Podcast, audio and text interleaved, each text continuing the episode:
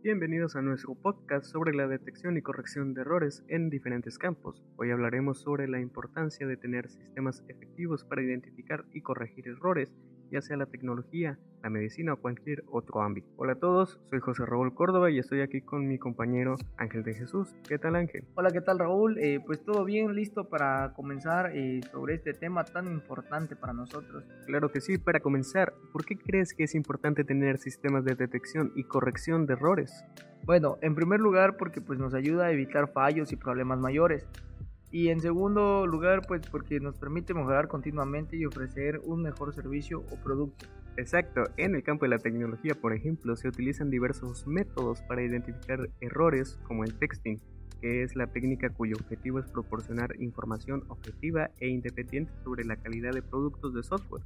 Pero no solo eso, sino que existen muchos más, como la corrección hacia atrás y hacia adelante, también lo que viene siendo el requerimiento automático de repetición y el debugging, entre otros. ¿Qué piensas tú sobre esto, Ángel? Pues resolviendo tu pregunta, yo creo que es fundamental eh, contar con estos métodos para asegurar que los productos tecnológicos sean de alta calidad y no se presenten fallos que puedan afectar a los usuarios. Además, también es importante estar al tanto de las actualizaciones y mejoras que se van lanzando para corregir errores ya identificados. Totalmente de acuerdo, pero no solo en la tecnología se utilizan estos métodos, ¿verdad? Así es.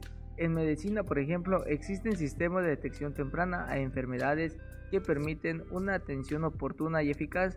También en la industria, donde los procesos de producción requieren de un sistema de control de alta calidad para evitar errores en la cadena de producción. Y pues sin duda alguna la tecnología ha avanzado mucho en los últimos años y eso eh, pues nos permite tener a disposición herramientas cada vez más sofisticadas y eficaces para detectar y corregir errores en diferentes ámbitos. Así es, y eso es fundamental en un mundo tan interconectado como el nuestro, donde un error en cualquier sector puede tener repercusiones importantes en otros ámbitos. Exacto, y es por eso que los sistemas de detección y corrección de errores son cada vez más necesarios y sofisticados. Claro, y no solo eso, también es importante que haya una cultura de prevención y corrección de errores en los diferentes ámbitos.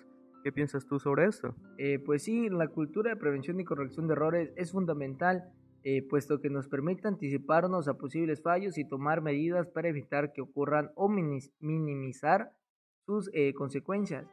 En este sentido, es importante que exista un compromiso por parte de todos los actores involucrados, desde las empresas hasta los usuarios finales. Totalmente de acuerdo. Y hablando de usuarios finales, ¿crees que es importante que ellos también sepan identificar y corregir errores en sus dispositivos o productos? Por supuesto, es fundamental que los usuarios finales tengan conocimientos básicos sobre cómo identificar y corregir errores en sus dispositivos o productos.